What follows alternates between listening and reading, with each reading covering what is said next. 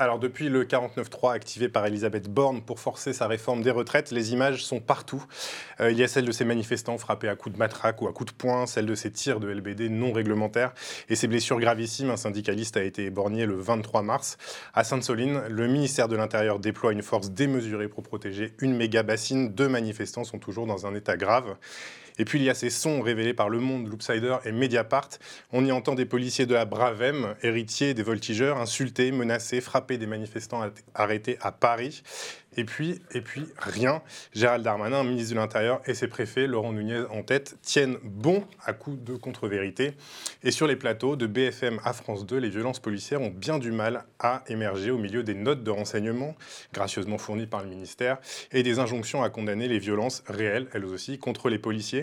Alors de Paris à Sainte-Soline, la police est-elle hors de contrôle ou au contraire applique-t-elle la politique qu'on lui dicte, un schéma de maintien de l'ordre de plus en plus sévère? Avec moi pour en discuter. David Perrotin, bonjour. Je précise tout de suite, David, on se connaît parce qu'on a beaucoup travaillé ensemble. Euh, donc on va se tutoyer aujourd'hui, on va pas faire semblant. Tu es journaliste à Mediapart, spécialiste des questions liées aux discriminations et au maintien de l'ordre, et parfois les deux. Euh, quand ça se mélange, on va y revenir. À côté, Claire Dujardin, bonjour. Bonjour. Vous êtes avocate, présidente du syndicat des avocats et avocates de France, le SAF, euh, ancienne candidate de LFI aux législatives et aux municipales.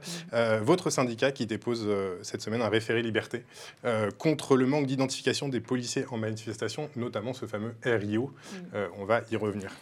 À côté de vous, Patrick Baudouin, bonjour. Bonjour. Avocat, vous aussi présidez la Ligue des droits de l'homme, la LDH, euh, qui envoie des observateurs euh, dans les manifestations à Sainte-Soline, à Paris et puis un peu partout, justement pour observer la façon dont se fait le maintien de l'ordre en France.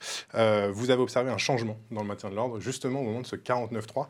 Et puis la LDH a appelé cette semaine à mettre fin à, je cite, l'escalade répressive. Alors pour commencer cette émission, on va regarder un extrait d'une émission de France 2 qui a été diffusée la semaine dernière et qui pose selon nous, assez bien les termes du débat. C'est Caroline Roux qui animait et elle avait face à elle Sandrine Rousseau. Est-ce que ce, moment, ce, mouvement, il vous échappe? Euh, Est-ce que quand vous voyez les, actes de violence qu'il y a eu euh, un peu partout en France ce soir, euh, est-ce que vous craignez justement que cela dégénère? Et est-ce que vous les condamnez, ces violences d'ailleurs? Là, dans la rue, il y a des casseurs? Des casseurs? Sandrine Rousseau, juste une question. Juste, pardonnez-moi, pardonnez-moi, juste une question. Parce que la majorité est sourde à cette mobilisation, casser devient légitime. Mais vous pouvez l'expliquer, mais est-ce que vous le... L'intervention d'Emmanuel Macron hier était de la pure provocation.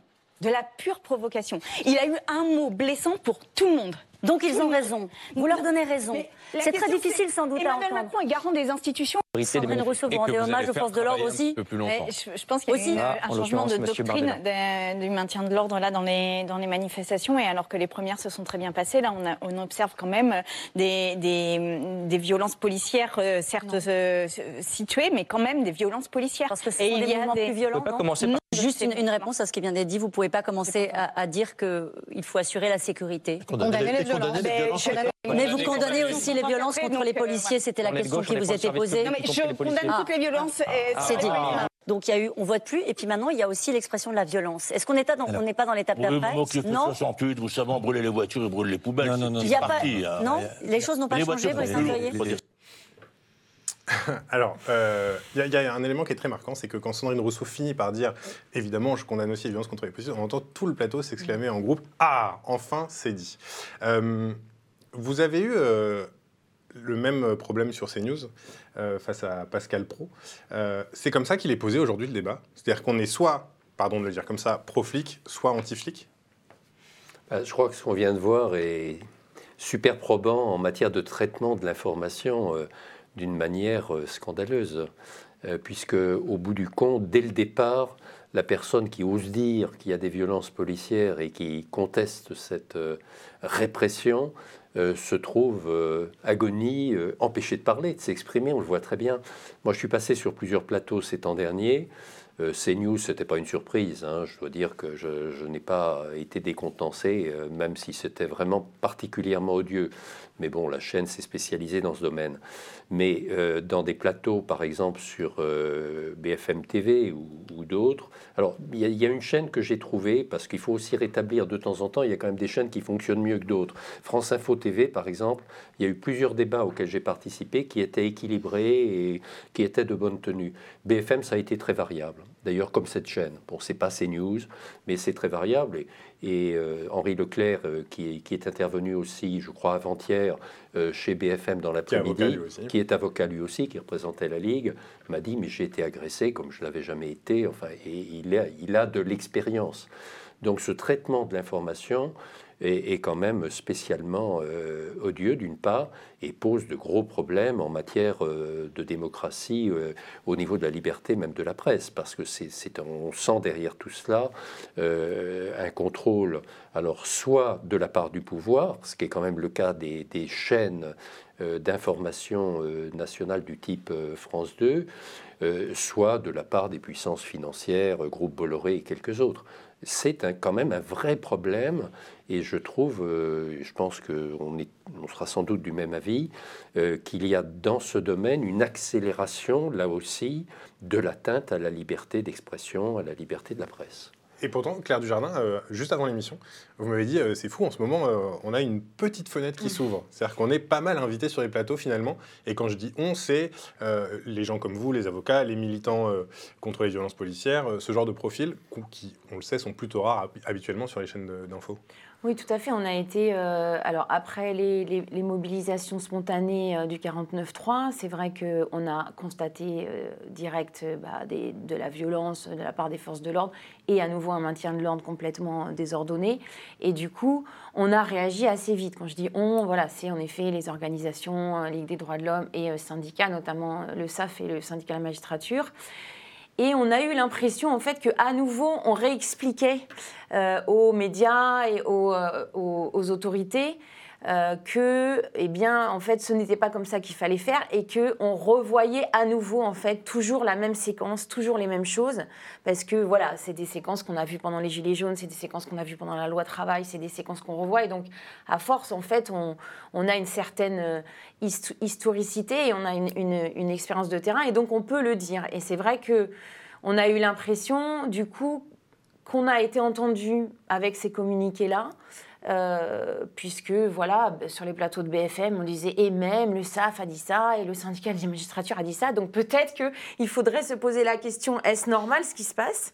Donc ça, ça a été intéressant. Mais après, eh ben euh, voilà, comme le dit Patrick, il y a eu à nouveau en fait un glissement médiatique où eh bien euh, on a renversé complètement en fait le discours et on est venu dire et enjoindre en fait aux, gens sur les plateaux de euh, dénoncer, euh, dénoncer les violences, alors que bien évidemment c'est pas le sujet.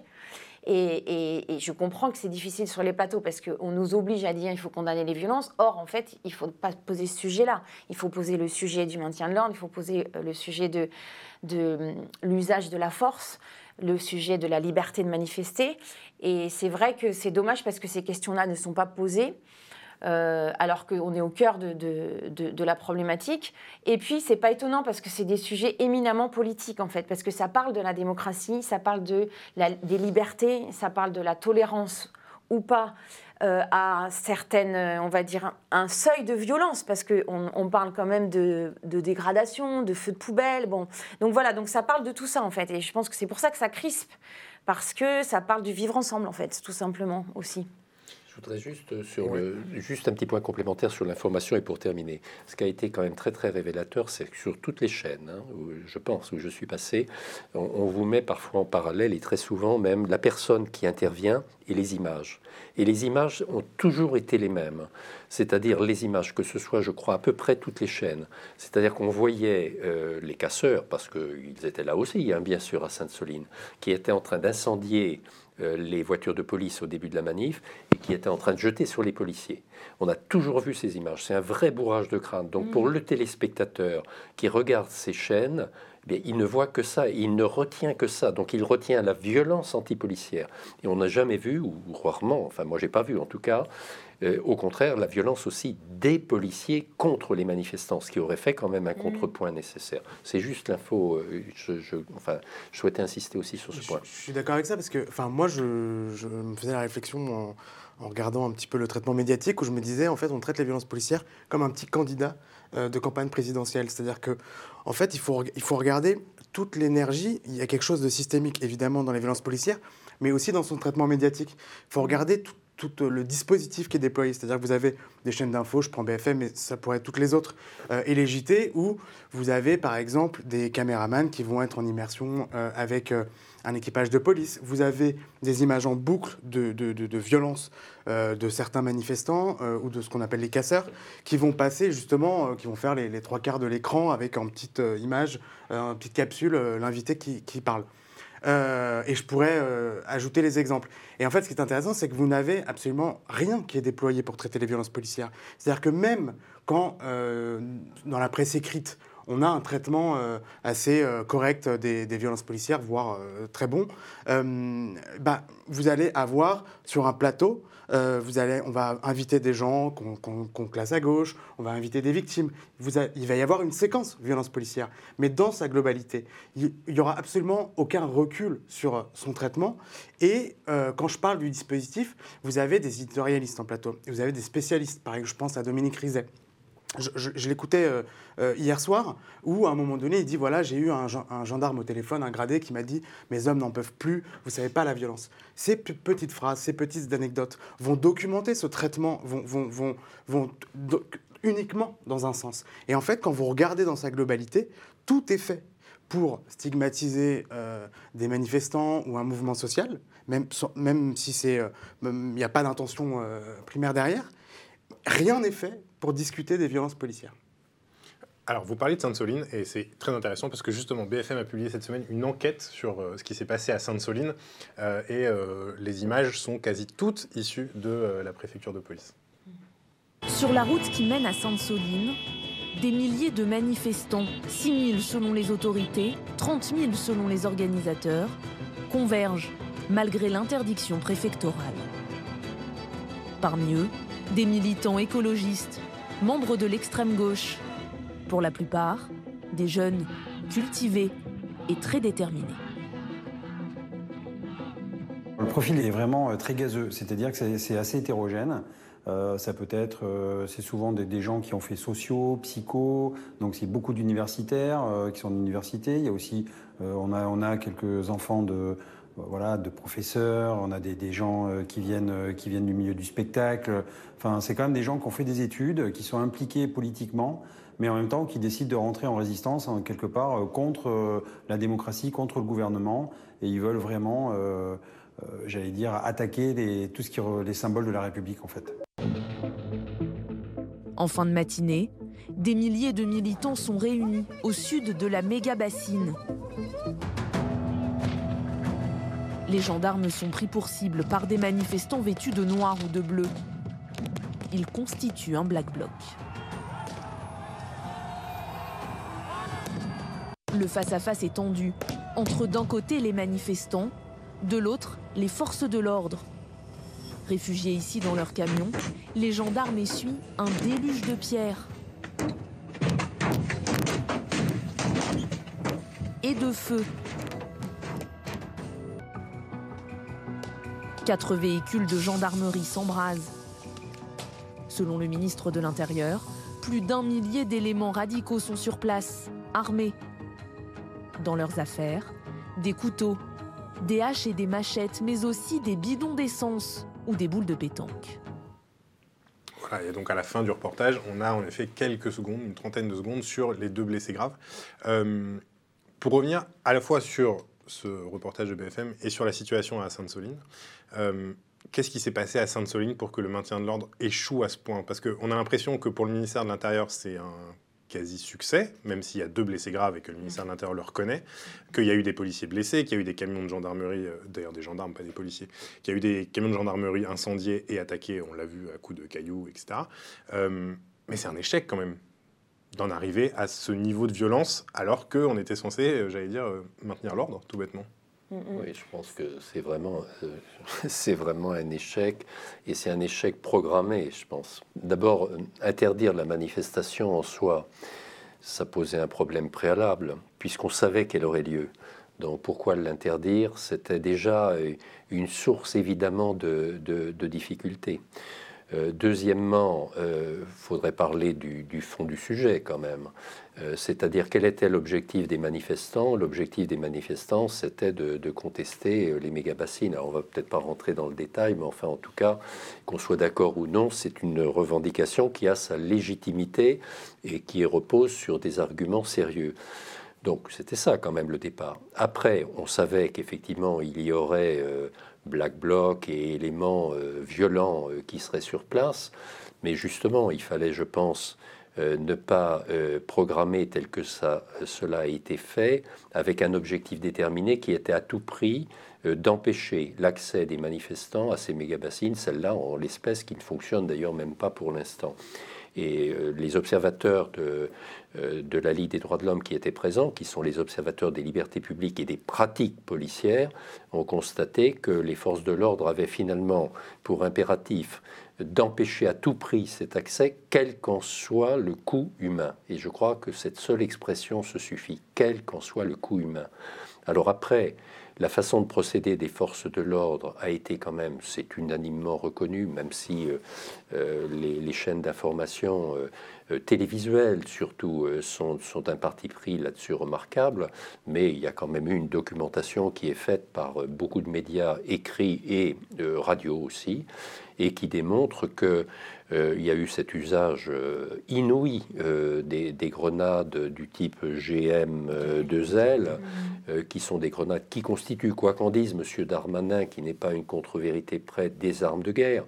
Bon, il avait nié aussi le fait qu'il y avait eu à nouveau l'usage des LBD. Il a dû avaler son chapeau pour reconnaître le lendemain que oui, euh, il y avait quand même eu cet usage. Alors il y a eu les quads aussi, qui sont les équivalents de ce qui est utilisé euh, par les Bravem. Donc toute une série d'éléments de la part des forces de l'ordre extrêmement de, répression extrêmement violente, disproportionnée et sans aucun souci, mais aucun souci de la sécurité physique, voire de la vie, hein, puisqu'il y a quand même deux personnes, l'une d'entre elles est encore entre la vie et la mort, euh, des manifestants. Donc c'est vraiment une, pratique de la part des forces de l'ordre qui est inadmissible. C'est la caricature des dérives que nous dénoncions depuis une dizaine de jours euh, à travers les manifestations qui avaient lieu à Paris et en province, où effectivement on a retrouvé les méthodes des forces de l'ordre qui étaient celles utilisées à l'époque des Gilets jaunes. Et comme euh, le, disait Claire euh, tout à l'heure, c'est toute la méthode du service de maintien de l'ordre qui est à remettre en cause. Peut-être pour ajouter, ce qui est intéressant à regarder, c'est que je pense qu'aujourd'hui, on a changé de paradigme. On va, euh, pour masquer l'échec évident du maintien de l'ordre, qui est quand même de protéger, qu'une police protège ses citoyens, euh, on va, par exemple, communiquer sur euh, un nombre important de grenades utilisées. On va, je me souviens... 4 000, hein, 5, 5, 000, je crois. quelques heures. une toutes les deux secondes, quand même on va euh, communiquer.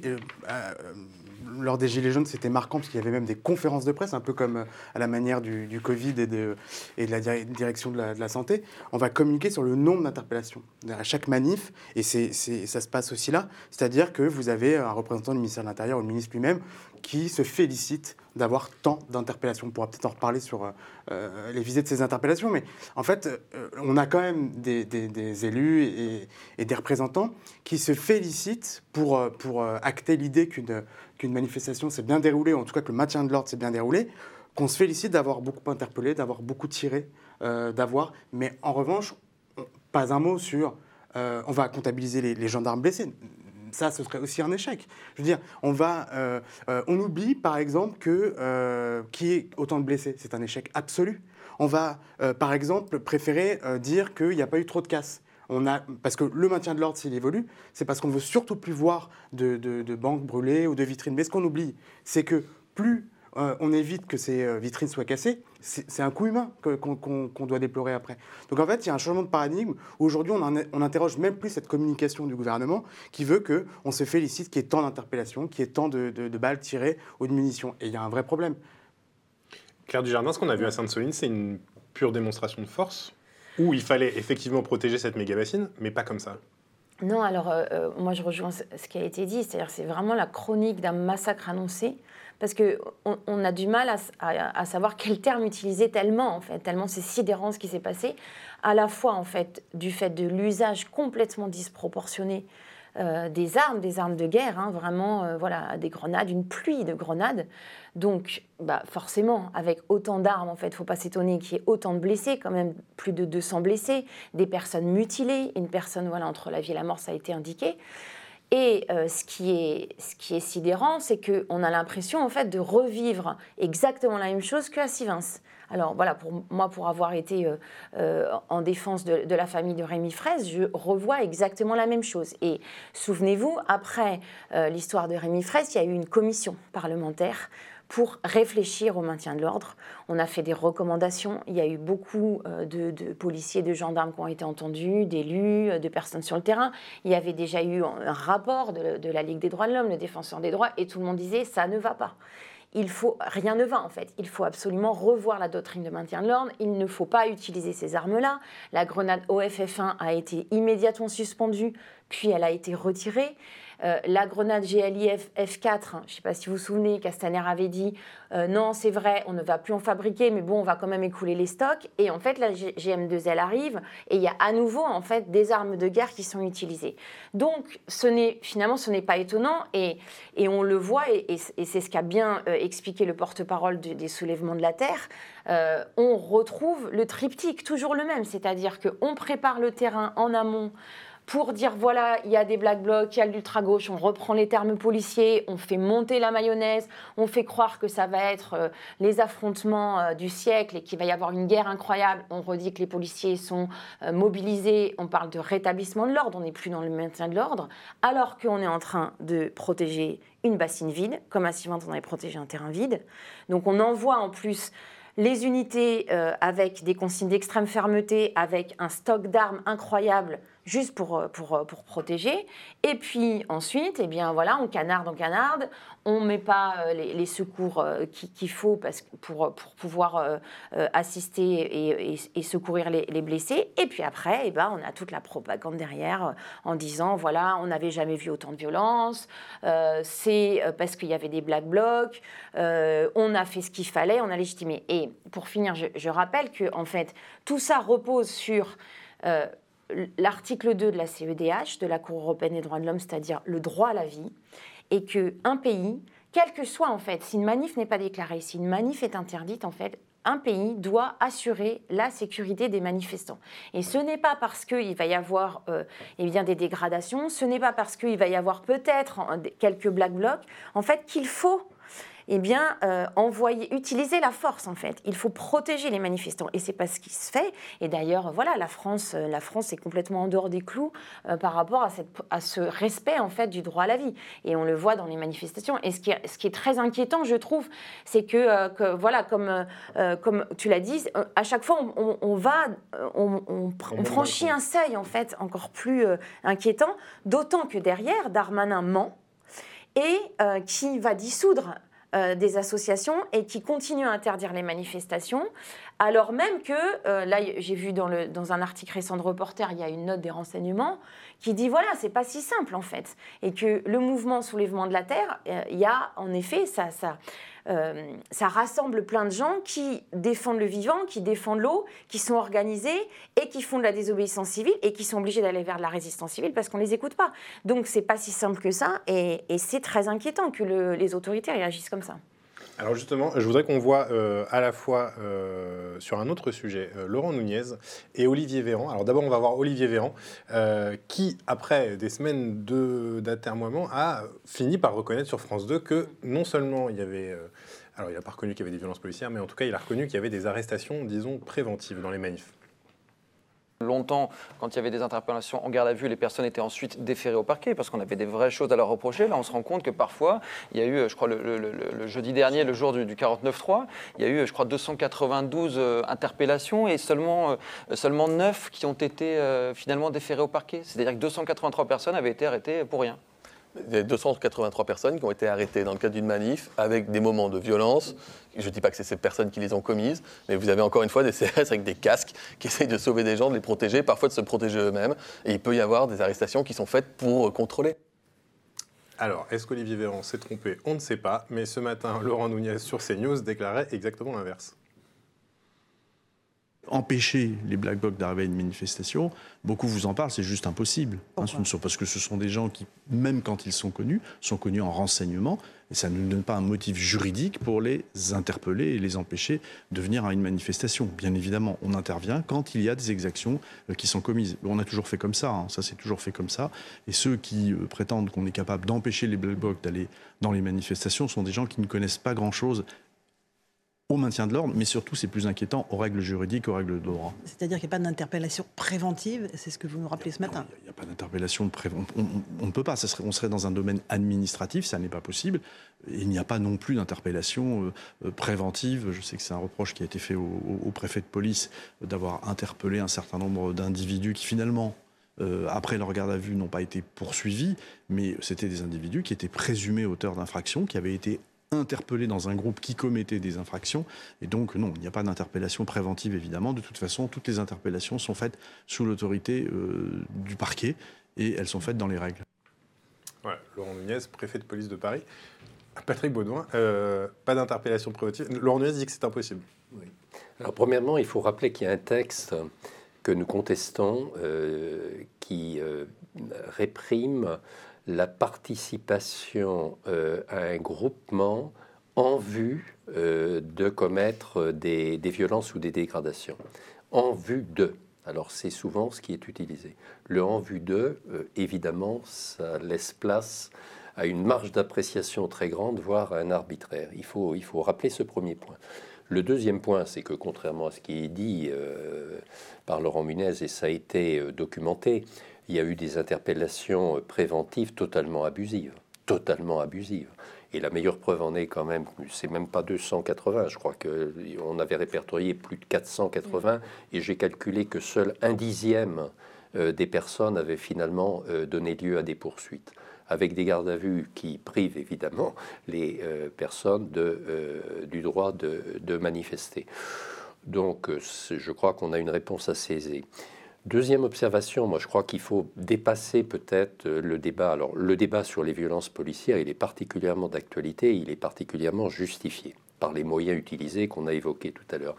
Mais je crois qu'au-delà, ce qui est vraiment très très inquiétant, c'est euh, une série euh, progressive comme un rouleau compresseur d'atteinte aux libertés et aux libertés diverses. On a évoqué tout à l'heure la liberté d'expression, la liberté de la presse, on peut parler de la liberté d'association avec le contrat d'engagement républicain notamment, puisque, comme vous savez, euh, il permet pour les associations qui ne souscrivent pas ce contrat ou qui seraient censées ne pas respecter euh, toutes les règles figurant dans le contrat, de leur supprimer les subventions à caractère public, ce qui est une bonne façon d'éliminer un certain nombre d'associations et par conséquent de porter atteinte aux droits d'association. On y ajoutera que M. Darmanin devient le spécialiste de la dissolution d'un certain nombre d'associations et que contrairement là aussi à ce qu'il dit, euh, sur les, recours qui ont été formés. Certains recours ont abouti, je pense en particulier à des associations euh, palestiniennes, ou euh, pro, enfin des, pas palestiniennes, mais qui militent en faveur des droits des Palestiniens, ou le GAL par exemple à Lyon. Donc il s'est fait retoquer là aussi mmh. parfois. Alors que, gonflant les muscles comme il en a l'habitude, il prétend que toutes ces mesures sont toujours bienvenues. Et troisième point, la liberté de manifester. On y vient la liberté de manifester, qui est remise en cause euh, par ce qu'on vient de dire, les interpellations, les, braves, euh, les, moyens, les grenades, les, les, LBD. Donc une répression qui est disproportionnée, qui est violente, et qui conduit à porter atteinte à la liberté, au droit de manifester, qui est un droit constitutionnel qui doit être garanti par le pouvoir en place. Et on n'est pas seulement euh, le SAF, le SM, la Ligue euh, à dire ça. Euh, il y a le, le commissaire aux droits de l'homme du Conseil de l'Europe. Il, il, y a une très très bonne, un très bon travail d'ailleurs qui est fait par Claire Edon, défenseur des droits, qui quand même, qui quelque part est à l'intérieur même du système étatique mis en place. Alors certes, très peu écouté par nos gouvernants, hélas, mais tout ceci est, répertorié. Donc pour terminer, moi je crois qu'il y a vraiment une grande inquiétude que nous avons à avoir euh, face au comportement de ce pouvoir qui vise au bout du compte depuis des semaines là, à briser un mouvement social. Parce qu'au-delà de tout cela, c'est le problème de la démocratie, de la démocratie sociale, de la démocratie politique, de la démocratie territoriale. Et ce sont toutes ces formes. Je ne dis pas qu'on est dans un régime à la turque, hein, mais je dis qu'on est quand même dans un régime où progressivement, de déni de démocratie en déni de démocratie, on aboutit euh, en plus à, comment dire, à briser le lien social dans le pays et à dénier euh, ce qui est un droit fondamental, c'est le droit du citoyen, le droit à l'expression et la légitimité du populaire qui s'est manifesté à travers euh, tous ces rassemblements qui se sont déroulés pour la plupart dans le calme et rassemblant un nombre considérable quand même de personnes. Peut-être pour ajouter quelque chose sur... Euh, enfin, ce qui est intéressant et, pas, je pense qu'on ne l'a pas forcément relevé, mais dans les enregistrements qui ont été euh, révélés notamment par euh, Mediapart, etc. On va les écouter. on, va, les écouter, mais il y a quelque chose de très intéressant dedans, c'est que les policiers ne savent pas pourquoi ils ont interpellé euh, les, jeunes. Ils leur demandent à plusieurs reprises. Alors évidemment, on s'est concentré sur les gifles, sur les insultes, sur les propos racistes.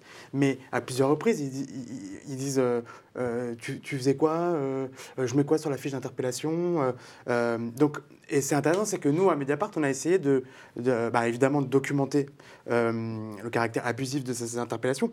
Mais en fait, ils sautent aux yeux.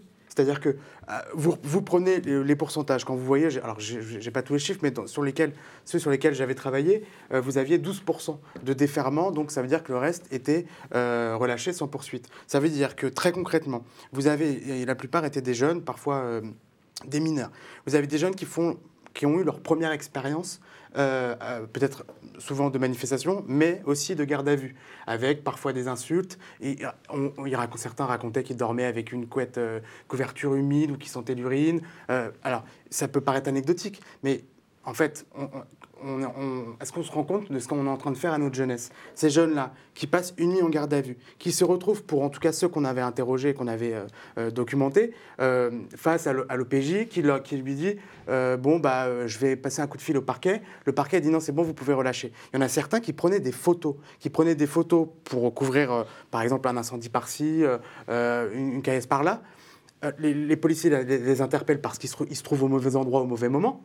Euh, et c'est que le lendemain, après 12 heures de garde à vue, que le, un des policiers saisit, prend l'appareil photo, regarde les photos et dit c'est bon, tu peux partir. Et en fait, donc ça, c'est arrivé à des dizaines et des dizaines de jeunes, mais il y a quelque chose évidemment de, scandaleux, mais il y a quelque chose qui ne ressort pas, notamment dans le traitement médiatique. C'est-à-dire qu'on parle d'interpellation abusive. Mais moi, j'imagine que certains téléspectateurs euh, ne connaissent pas véritablement le droit, euh, n'imaginent pas ce que c'est. On imagine ce que c'est que quand ça arrive à nos proches, à notre enfant. Euh, et c'est ça, nous, les, témoignages, beaucoup de médias, et notamment Mediapart, on lance des, euh, des, adresses mail de témoignages. Mais il faut lire ces témoignages. C'est-à-dire qu'en gros, vous avez des parents qui disent, voilà, moi, mon, mon, fils, j'ai pas pu l'empêcher d'aller euh, sortir avec ses copains dans la rue le soir. il faisait rien de mal, mais il s'est pris un coup de matraque ou il a été 12 heures en garde à vue. Et ça, c'est par dizaines, par dizaines. Et c'est, ça qu'il y a derrière ces interpellations abusives. Et je vous rejoins en disant que on pourrait là s'indigner de beaucoup de choses, mais on oublie.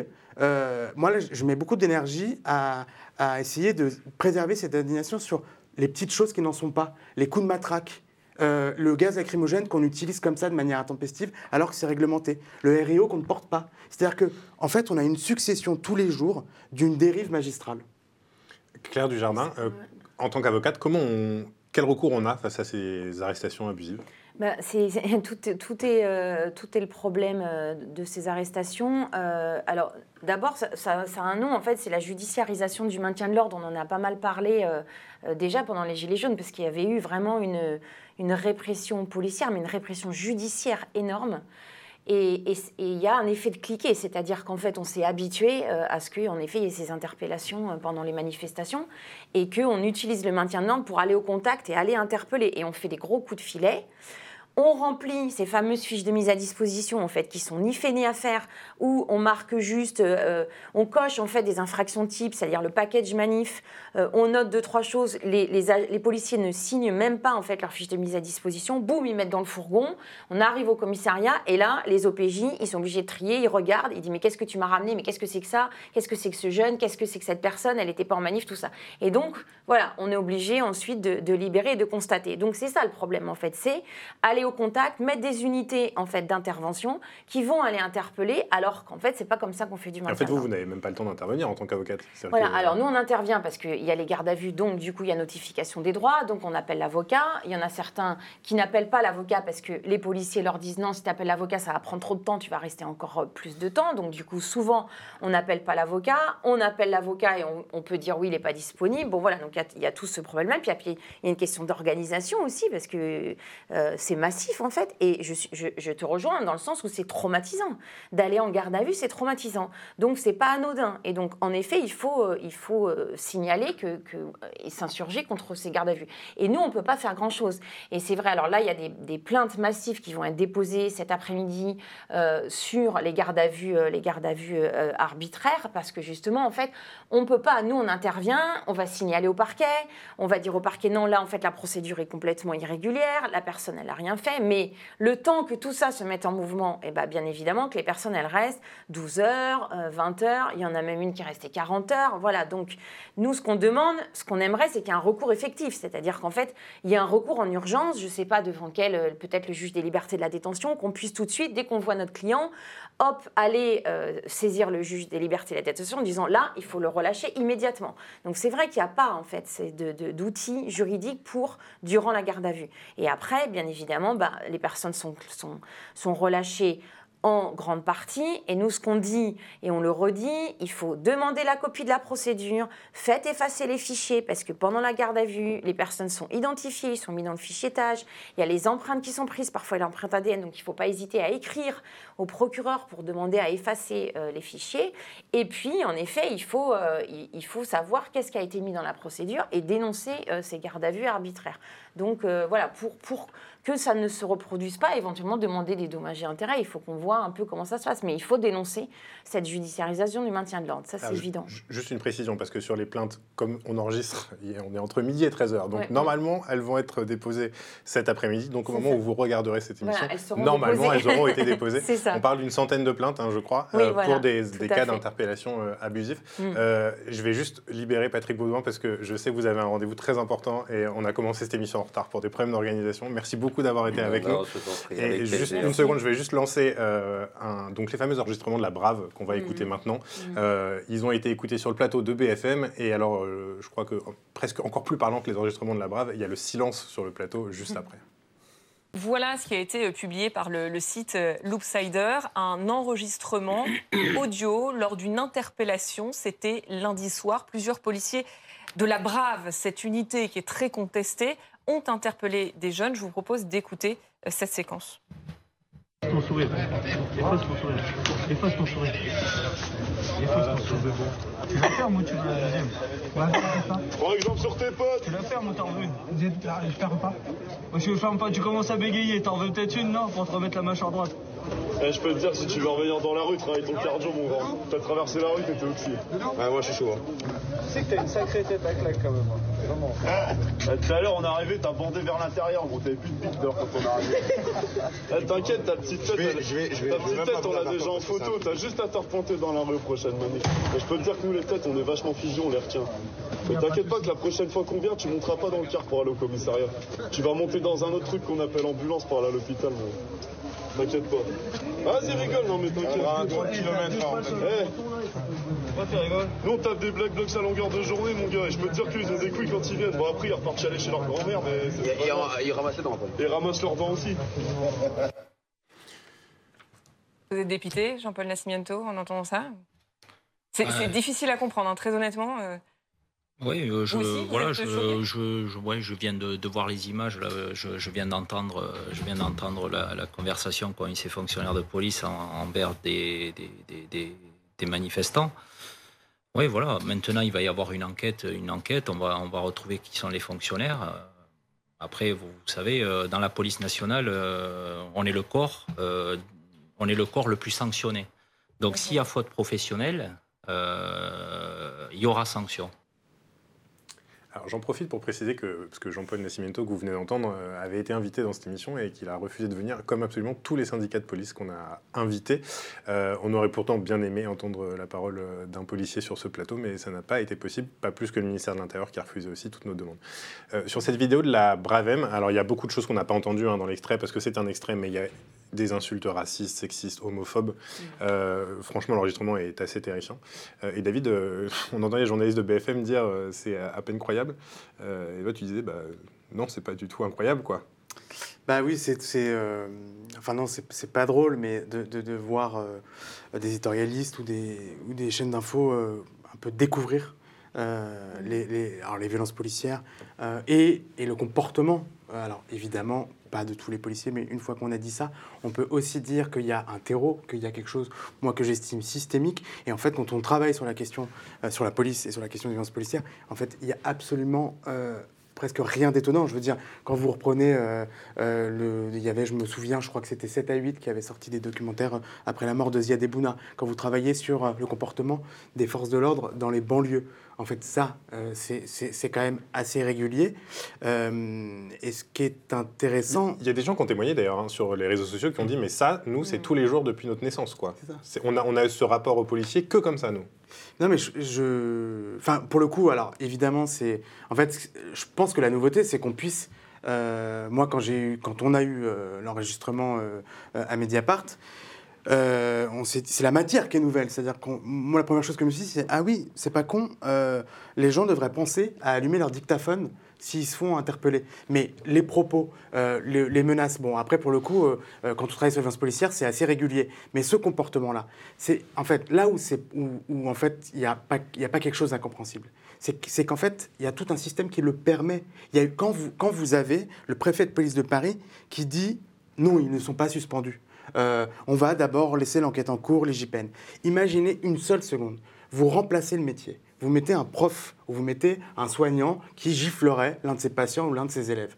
Est-ce que vous pensez que vous avez qu'un ministre ou que l'opinion publique accepterait que ces gens-là ne soient pas suspendus. Une suspension qui, je le rappelle, est, euh, censée simplement protéger le service et protéger la personne dans, le cadre d'une procédure. C'est-à-dire que c'est conservatoire, c'est pas une punition. C'est pas une punition, mais on a oublié ça. C'est-à-dire que là, on a quand même, et donc les policiers, euh, quand ils sont euh, pris comme ça sur le fait, ne sont, sont rarement suspendus. C'est quand même très rare et c'est quand même très problématique au-delà de, de, de la procédure d'avoir des gens qui vont passer leur temps à dire on pas le contexte de la vidéo, euh, on, attend l'enquête IGPN. Moi, je vais vous dire, alors évidemment, il y a un problème systémique dans la justice des moyens, mais quand vous pensez à une affaire comme Michel Zecler, qui est tabassé, euh, où il y a pour la première fois une vidéo du début à la fin. Euh, aujourd'hui, ça doit faire, c'était en 2020, on n'a toujours rien, il, attend la confrontation. Euh, les, policiers là ont été suspendus parce qu'évidemment les faits étaient tellement graves que je pense que la communication n'était pas permise. Mais grosso modo, vous avez une classe politique en disant qu'il n'y a pas de violence policière, en disant non, non, on ne va pas le suspendre, on attend l'enquête, en disant, euh, hier j'entendais sur, sur la même chaîne de BFM TV, énormément d'énergie pour minimiser euh, ou euh, euh, dire voilà, c'est un dérapage, fatigué, c'est fatigant. En fait, on permet une impunité qui, à mon, à mon avis, fait qu'il ne s'agit pas que de brebis galeuses, mais d'un troupeau en tout cas, et pas tous les troupeaux, d'un troupeau qu'il faudrait penser à réformer, mais comme il ne faut surtout pas le réformer, on allume des contre-feux. Claire Dujardin, vous le disiez, hein, vous avez défendu euh, la famille de Rémi Fraisse, euh, mhm. qui avait été euh, tué à Sivins. vous avez défendu d'autres victimes de, violences policières. Est-ce que ce, mur de l'administration, vous le voyez à chaque fois? Que... oui, oui, je, rejoins ce qui a été dit. Il y a vraiment un déni et, et, une omerta au sein, au sein, de la profession, puisque voilà, les policiers, les élus, les autorités ne veulent pas voir. Et en effet, quand on leur met les yeux face à la réalité, parce que ça, c'est que quelques cas qui sont documentés. Et donc, on, rappelle justement l'importance de filmer, d'enregistrer, et avec tout ce combat qu'il y a eu contre la loi sécurité globale, où ils ont, ils ont voulu faire passer une disposition pour empêcher euh, de filmer. Donc, on peut continuer à filmer, et il faut filmer, parce que c'est le seul moyen pour les citoyens de pouvoir euh, montrer que c'est systémique et, euh, et que c'est fréquent. Et, et c'est vrai qu'il n'y a pas de sanctions qu'on euh, mène des enquêtes, qu'ensuite on va ouvrir une instruction et que l'instruction en fait va mettre des années et des années et qu'on va essayer euh, de tisser en fait tout un contexte pour venir ensuite justifier les raisons pour lesquelles on a été obligé en fait d'utiliser la force et que en fait la force était proportionnée, elle était nécessaire, elle était légitime. C'est-à-dire qu'on s'appuie sur les textes qui sont très larges pour dire ah bah oui on n'avait pas le choix. Euh, donc là, on va nous dire oui, il était dans un contexte d'extrême tension, il a craqué, il n'a pas pu faire autrement. C'était extrêmement violent, on n'avait jamais vu euh, euh, une situation telle. il a dû défendre le terrain, il n'avait pas d'autre choix et les ordres avaient été donnés. Donc c'est vrai qu'à chaque fois, en fait, on justifie. Donc, donc il, y a, vraiment une grosse difficulté par rapport, par rapport à, ces absences de poursuite. Euh, s'il y a une instruction, bah, comme pour, pour Rémi Fraisse, ça donne lieu à une ordonnance de non-lieu, il y a très très peu quand même de procès. les Gilets jaunes, il y a une enquête en ce moment qui est en cours d'Amnesty International. Les Gilets jaunes, combien en fait de policiers ont été jusqu'ici condamnés? Euh, à la suite de, toutes les mutilations, euh, tous les blessés, euh, les blessés gilets jaunes. Et, donc, du coup, de fait, il n'y a vraiment pas de, réponse. Et ce, que nous, on demande, ce qu'on dit, c'est que il ne faut pas réformer l'IGPN. En fait, il faut créer une autorité indépendante, type l'autorité qui existe en Angleterre, qui va être indépendante dans ses statuts et dans la composition, et aussi qui va avoir un pouvoir d'enquête et d'autosaisine pour justement aller plus vite. Et parce que c'est vrai que l'IGPN c'est la police qui va surveiller la police. Donc on sait très bien. Alors on, dit sans arrêt la police est euh, le corps le plus sanctionné euh, c'est pas vrai quand il s'agit des violences policières. Ils sont sanctionnés dans le cadre de l'exercice de, leur mission, mais euh, ils sont pas, ou en tout cas dans le cadre, euh, au sein de, dans leur relation entre eux, mais, mais ils ne sont pas sanctionnés concernant les violences policières. Juste, parce que ça me démange, non mais ça me démange vraiment sur l'élément de langage qui est repris tout le temps sur la police est une mm. profession, la, la, profession la plus contrôlée. Alors moi j'ai envie de dire heureusement. alors je ne sais même pas si c'est vrai, mais heureusement qu'on contrôle une profession, une des seules qui est armée une des seules qui a un devoir d'exemplarité, qui est soumise à un code de déontologie, qui doit protéger la population, qui doit la servir. Donc, euh, heureusement qu'elle est contrôlée. Et après, il y a toujours cette euh, idée qu'elle serait la plus sanctionnée, qu'il y aurait une forme d'injustice derrière. Alors, elle n'est pas sanctionnée massivement pour des, violences policières. Euh, quand on décortique, et le problème c'est qu'il y a beaucoup d'opacité sur les décisions et les sanctions, mais quand on décortique, il y a ce qu'on retrouve souvent, c'est des euh, des euh, atteintes au secret, des vols de fichiers, euh, parmi toutes les sanctions et encore, c'est pas du tout détaillé, on ne retrouve pas tant de sanctions par année pour des violences policières parce qu'on n'a pas le droit d'utiliser ce terme.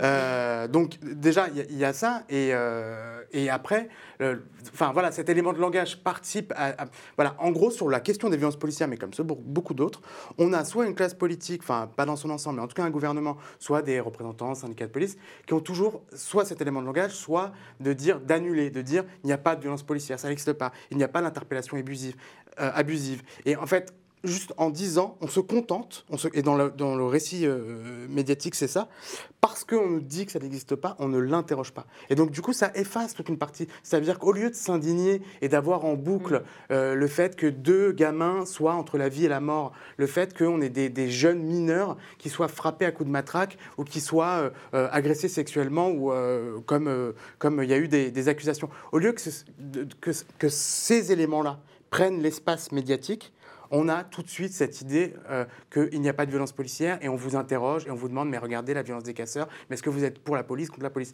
C'est ça qui prend tout l'espace médiatique et c'est ça qui, devient insupportable. Et alors, par ailleurs, euh, sur le sujet de la Brave, alors donc ça, c'était des hommes de la Brave M. Donc mm, la. Brave, c'est la brigade de répression de l'action violente.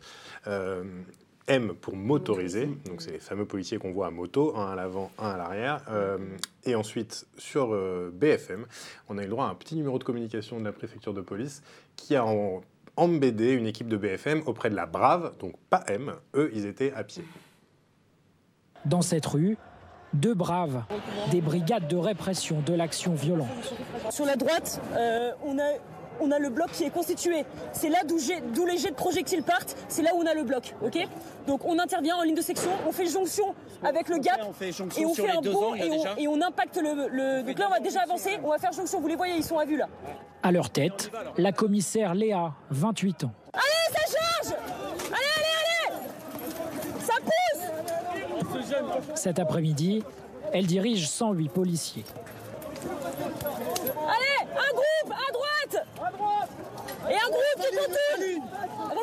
vous restez alignés, vous restez forts. Là, là, je veux une ligne de section droite, ok? Et quand je dis qu'on fait un maçon, on fait un maçon, bordel Ça avance, ça impacte, hein. Son objectif Contenir les violences du Black Bloc, renforcées par de nombreux jeunes de banlieue. Pour y arriver, elle déplace ses hommes en direction de la place de la Nation. Euh,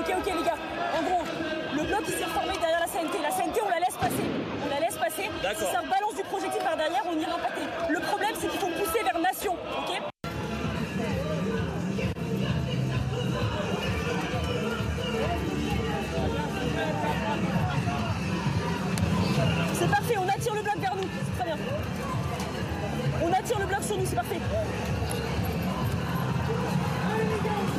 Ok. Ok, bon. On grenade là, non Grenadez, grenadez là. Halte Halte On grenade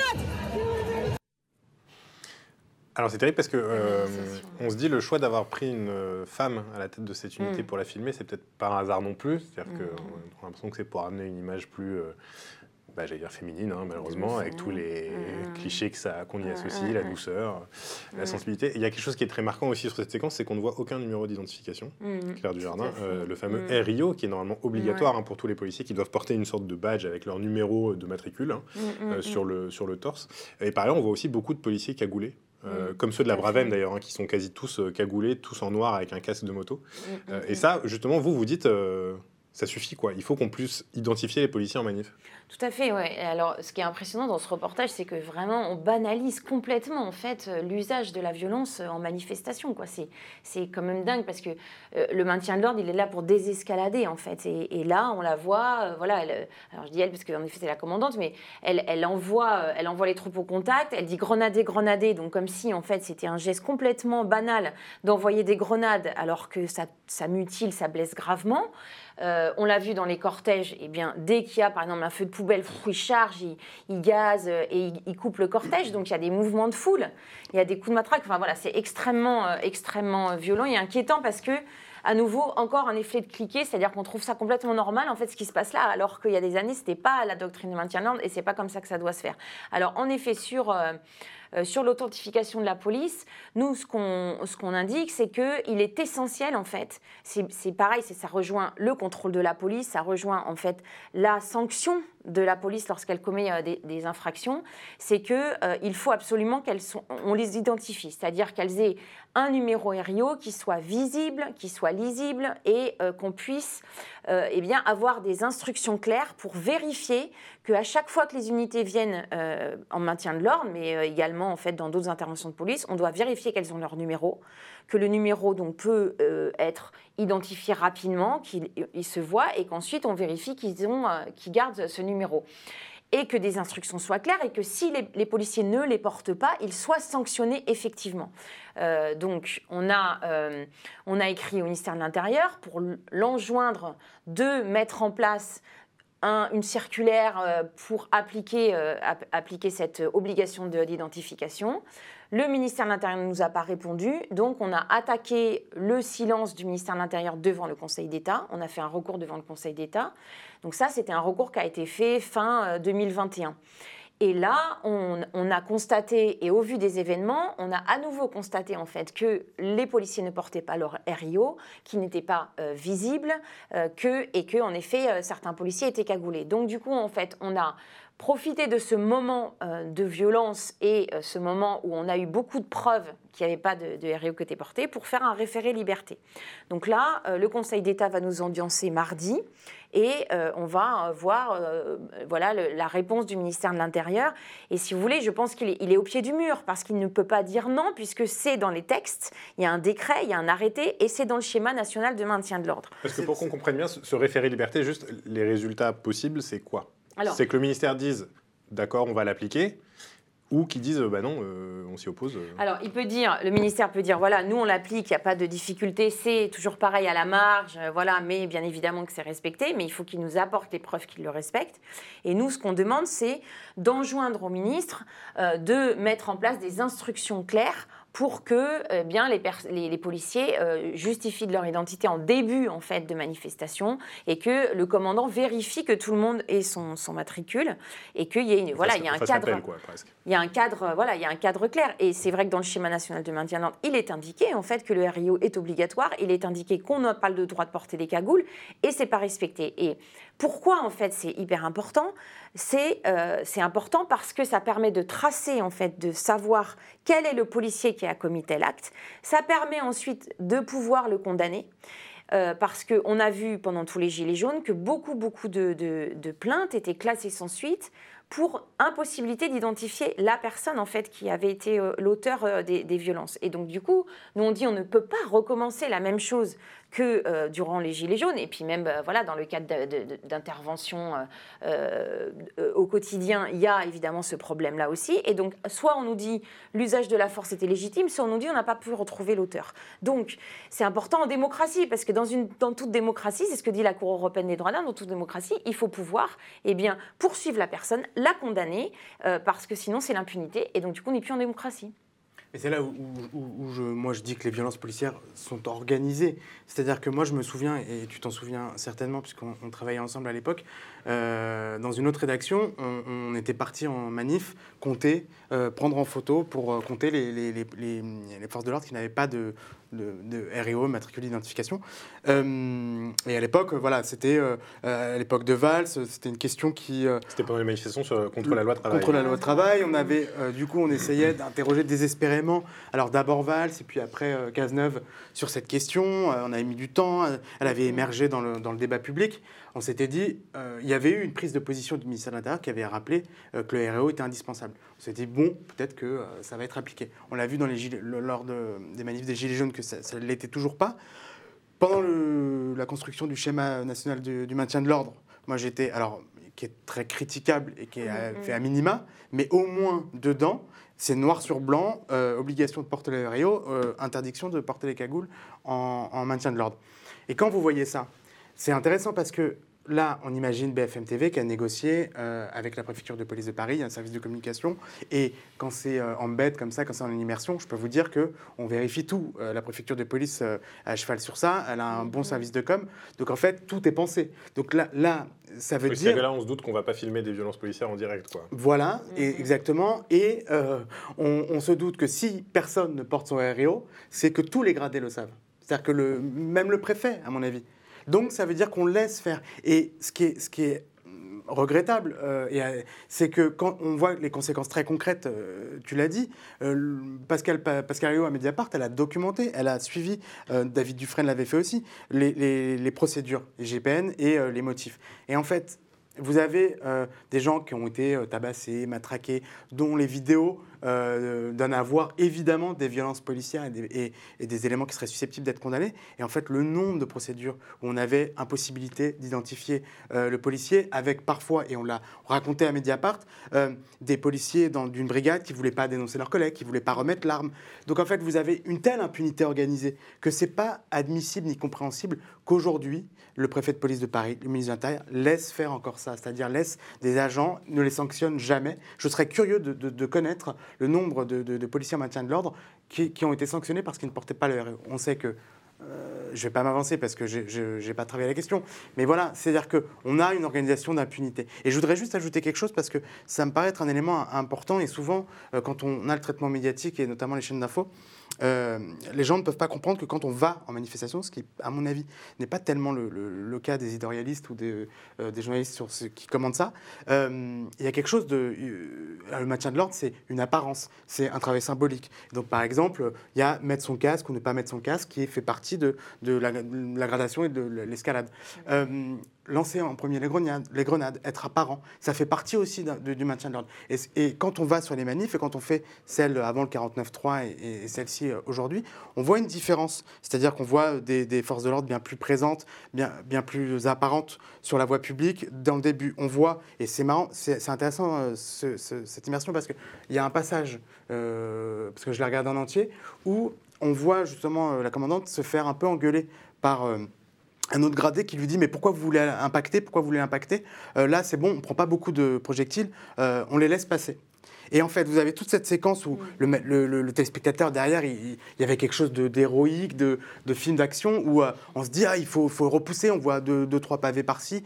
Mais la réalité, c'est que c'est pas du tout une technique de maintien de l'ordre. C'est-à-dire que la, normalement, vous, alors vous, ce qui est dur à dire, c'est que oui, vous devez encaisser, mais vous, vous êtes armé pour encaisser. C'est ce est dit dernièrement, on l'entend dire, c'est bien, on les attire sur nous, euh, voilà. ils arrivent sur nous. C'est ça. Et, et, donc là, euh, c'est intéressant parce que ça montre, ça dévoile, à mon avis, la préfecture a, pu regretter toute cette immersion parce qu'on les voit un peu s'insulter. Euh, euh, mais du coup, ça montre à la fois la technique chaotique et ça montre qu'en réalité, Aujourd'hui, on ne respecte pas le schéma du maintien de l'ordre. On ne respecte pas le document qui a été préparé avec les syndicats de police, validé par le ministre de l'Intérieur. Il est bafoué tous les jours.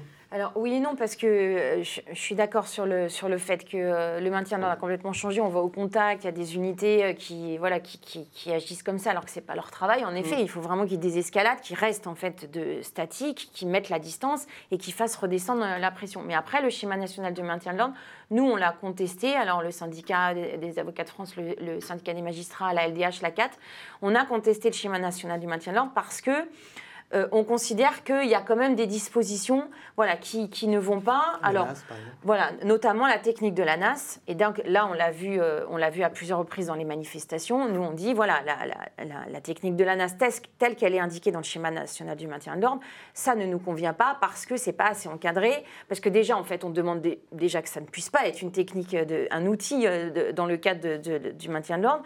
Mais en plus, la manière dont c'était rédigé une première fois, parce qu'il y a eu d'abord un premier recours contre la, version 1, on va dire, où là, il y avait juste, on va utiliser la technique de la NAS. Donc le Conseil d'État a dit non, la manière dont c'est écrit, c'est pas possible, c'est illégal. Donc il y a eu la version 2 du schéma national du maintien de l'ordre, où là, il est indiqué, euh, la NAS doit être utilisée de manière euh, exceptionnelle, avec des conditions strictes, de manière proportionnée, en reprenant voilà, les termes de l'usage de la force.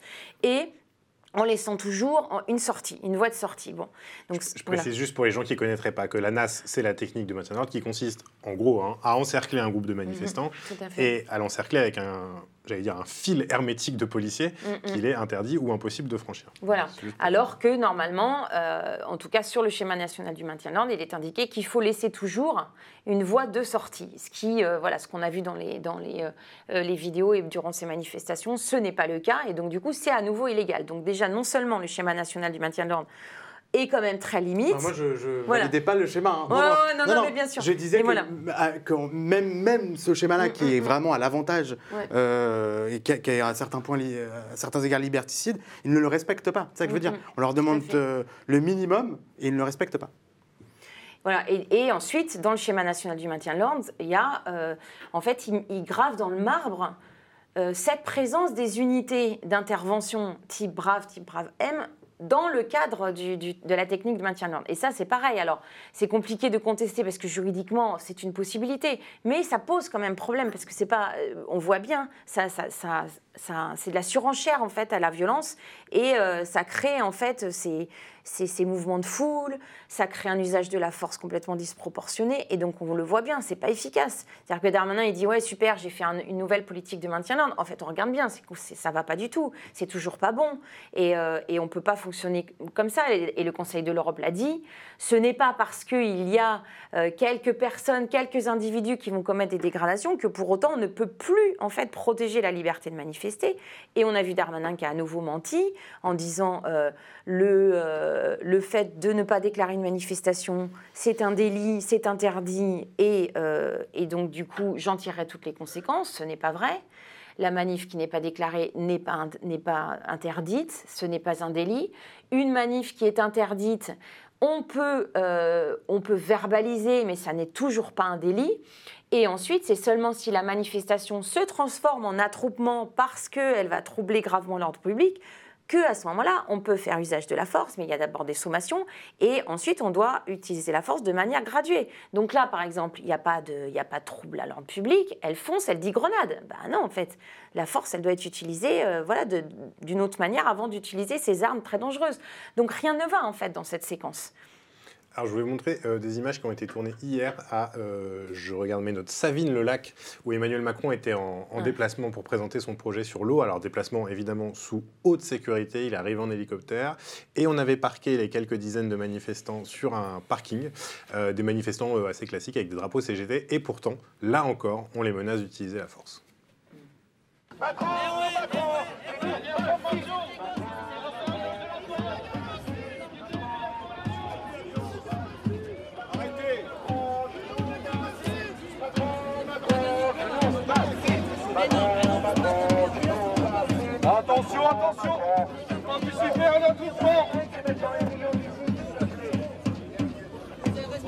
à la loi.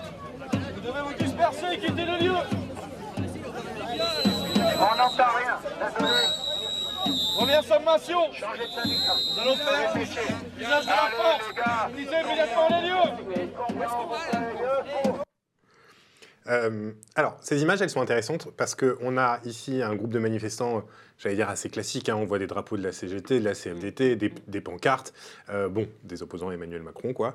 Euh, et pourtant, même là, on en arrive à vouloir utiliser la force, alors qu'ils font du bruit, certes, mais ils dérangent personne, ils cassent encore moins. Euh, et du coup, c'était un peu ma question. Est-ce qu'on est devenu accro à l'usage de la force? Est-ce qu'on ne sait plus faire autrement que, euh, finalement, en, en y allant euh, par la manière forte? Ouais, bah c'est ça qui est inquiétant. C'est pour ça qu'on alerte. Parce qu'en effet, euh, la question, c'est est- est-ce qu'on a toujours la liberté de manifester en France? Et c'est vraiment, c'est vraiment ça le, le- le problème, puisque euh, dès lors qu'on ne le déclare pas, euh, dès lors qu'il tombe des arrêtés d'interdiction de manifester, euh, voilà, là, euh, bon, je ne sais pas si vous avez suivi sur les arrêtés d'interdiction de manifester, mais euh, on, a, on a formé des recours contre les arrêtés.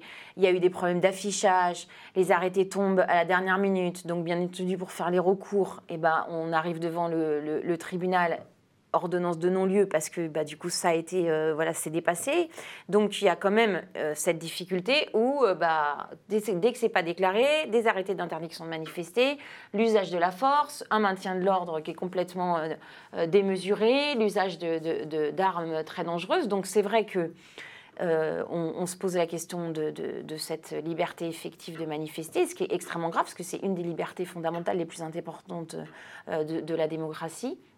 Et donc ça implique aussi, ça veut dire que les gens, en fait, euh, ils, ont peur d'aller manifester, ils sont en fait hyper courageux d'aller manifester parce que euh, peuvent euh, se retrouver à être blessés, à être mutilés, et ils peuvent se retrouver en garde à vue. Donc ça pose beaucoup de questions. Alors, on, avait déjà, pendant les Gilets jaunes, saisi le rapporteur spécial des Nations Unies pour l'alerter sur la répression et, sur la, manière dont, le maintien de l'ordre était, était effectué.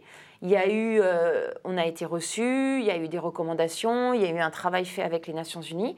Là, il a à nouveau dit attention, la France, je sais que euh, quand votre maintien de l'ordre ne fonctionne pas, vous ne permettez pas la liberté de manifester, donc je serai à nouveau vigilant. Bon, il semblerait que ça ça n'a pas beaucoup d'effet, même si je pense que Macron, dans ses déplacements, on a bien vu là qu'aux États-Unis, euh, voilà, il y avait eu des déclarations en disant nous sommes pour la liberté de manifester, il faut la faire respecter. Bon, voilà, donc on sent bien que dans ses déplacements, dans ses relations avec, euh, avec les différents pays, il, il est un peu mal parce que bien évidemment que la France ressemble quand même à un pays autoritaire euh, puisque les images font le, font le tour.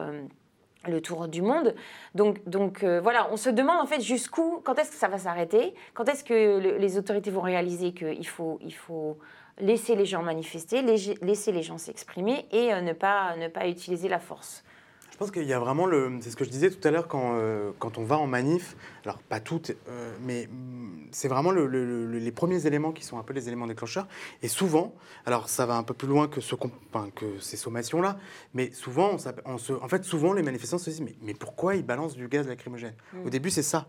Et en fait, c'est ça qui déclenche après, c'est euh, l'escalade, évidemment. Mais il y a vraiment un principe d'escalade au lieu d'un principe de désescalade. Et j'ajouterais que.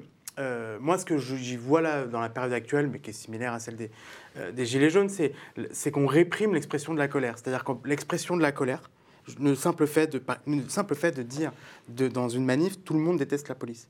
Euh, qu'on qu'on soit d'accord, pas d'accord avec ça, qu'on trouve ça horrible, indigne de prononcer. D'accord, mais ça reste des phrases. Ça reste l'expression d'une colère, peut-être injuste, peut-être euh, trop euh, généralisante, mais et, et, souvent on le voit quand on a des manifestants qui, qui, qui, formulent ces propos, on voit une tension tout de suite. On voit une tension et parfois, en tout cas moi pour l'avoir vu, de, du gaz lacrymogène alors qu'il n'y avait pas d'acte, il n'y avait pas de, de, de, violence commise.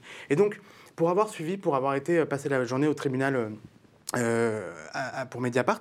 Euh, ce qui était intéressant, là où je dis qu'on réprime l'expression de la colère et qu'on veut mettre à l'écart, et ça, prolonge l'idée des, interpellations abusives, c'est que dans toutes les réquisitions du, parquet, du procureur, il y avait euh, soit quand les gens étaient demandés à être jugés plus tard parce que c'était une comparaison immédiate et c'est leur droit, on leur disait voilà, on va, y aura, vous serez, je, grosso modo, le procureur requiert le contrôle judiciaire avec comme, obligation de ne pas paraître à Paris ou de ne pas participer à une manifestation.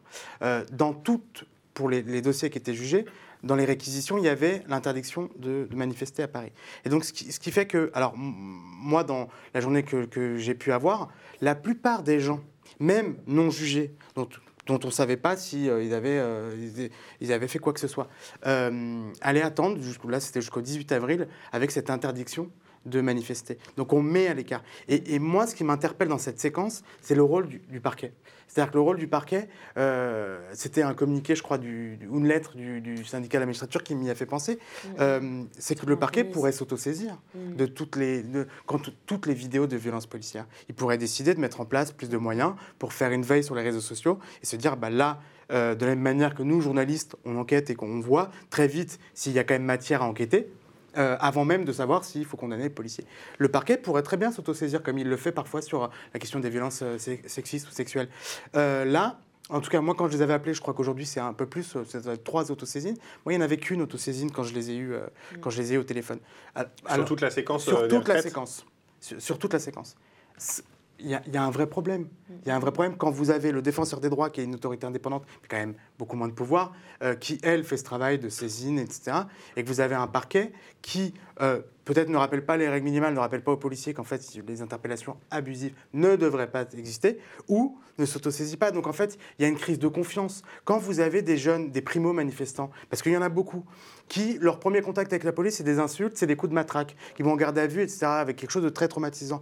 Quand vous avez des, des, des, des gens qui potentiellement pas, euh, n'iront pas manifester, mais qui voient toutes ces vidéos de violence policière ou de répression sur les réseaux sociaux, qu'ils ne voient pas quand ils allument BFM TV, quand on voit que les institutions, et notamment le parquet, ne fait pas forcément le job pour euh, montrer que sa politique, c'est de, de, en tout cas, d'être euh, vigilante euh, et, sur ces questions-là.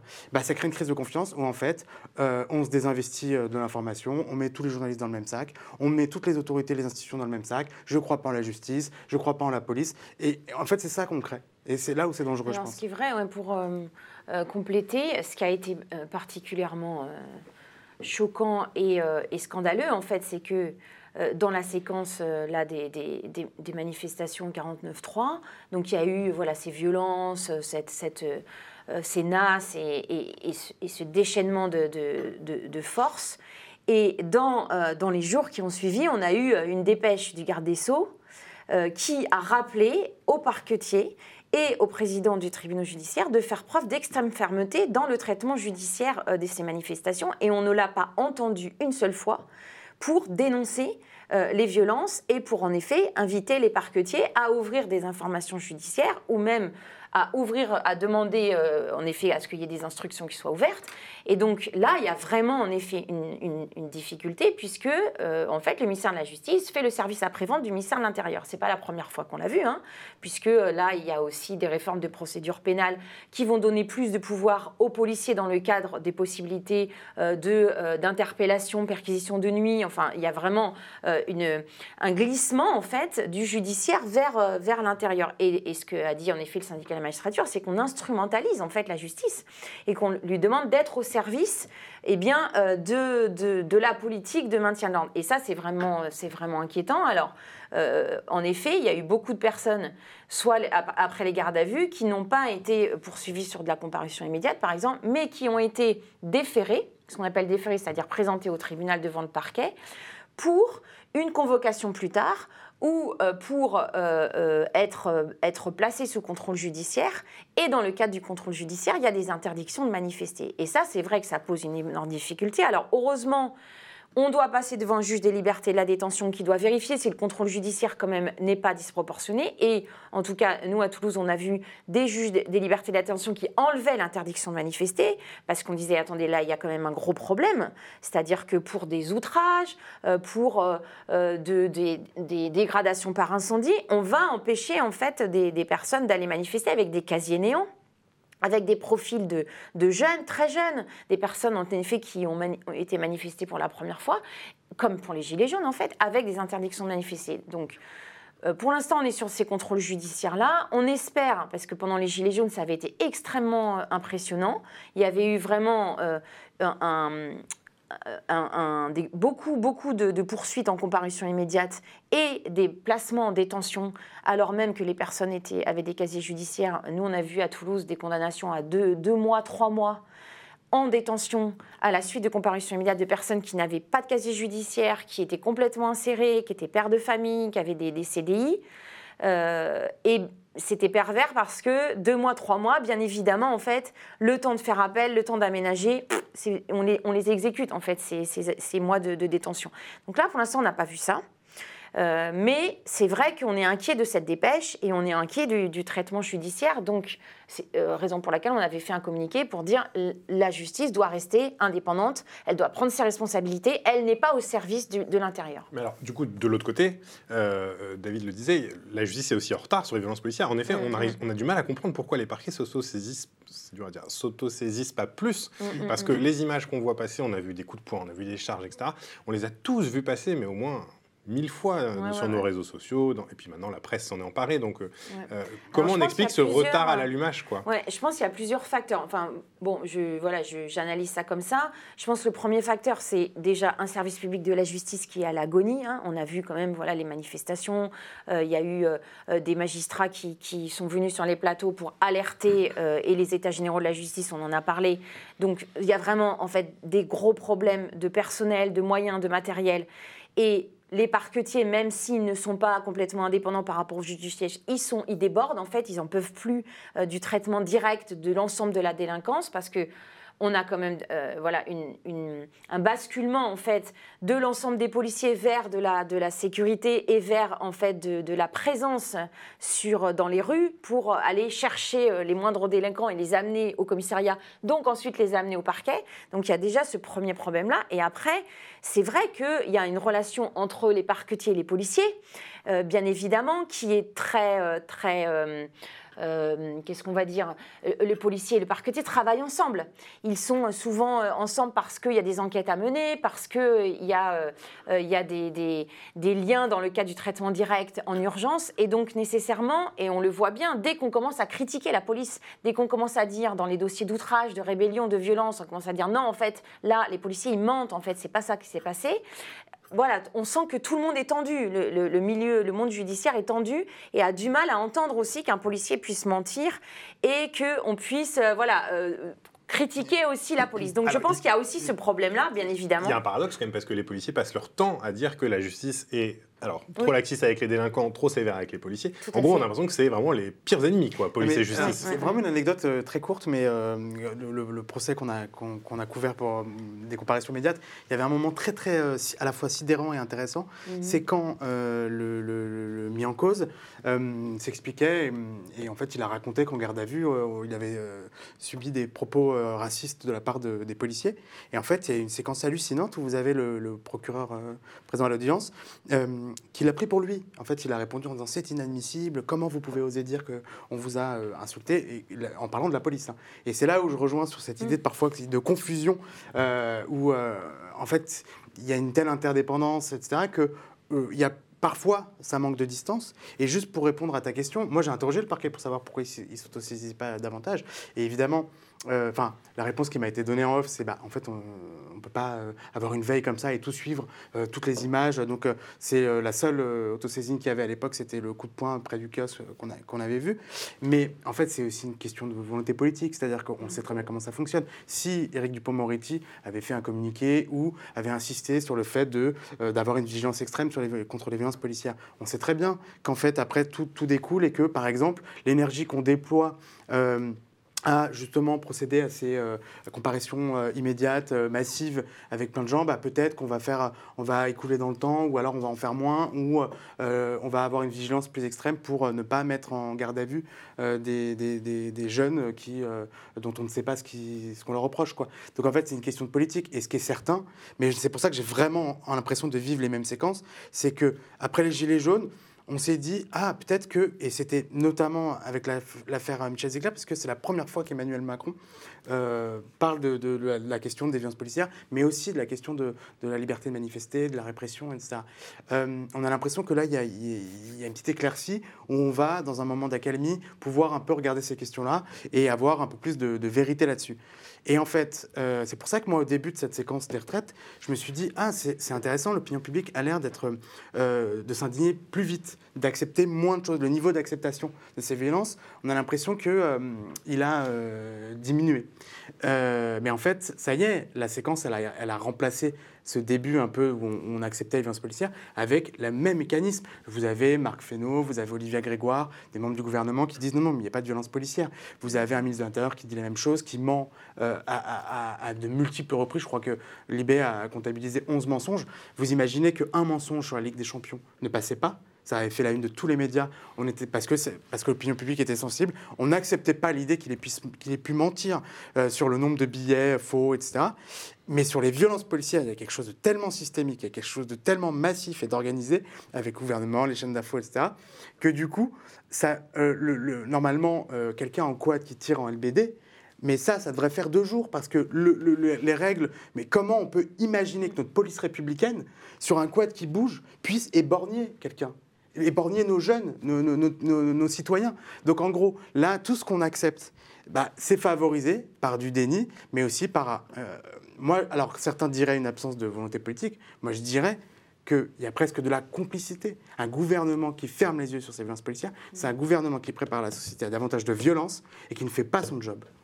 Oui, parce qu'on sait bien, le gouvernement il a besoin de la police aussi. Hein. c'est son dernier rempart pour aussi euh, appliquer voilà, ces politiques ultralibérales. Mm. Donc on en est vraiment là, on est, euh, on est à nouveau encore euh, face. Enfin, ça paraît à la fois évident, et puis quand on le vit voilà, au quotidien et qu'on le voit arriver, on se dit c'est incroyable à quel point c'est évident. C'est-à-dire que là, voilà, il passe en force démocratiquement et il sait que ça conteste, il sait que ça monte dans la rue, donc euh, bah voilà, il utilise sa police pour euh, réprimer et pour faire passer son, projet. Donc c'est vrai que historiquement, on sait que voilà, ça a toujours été comme ça.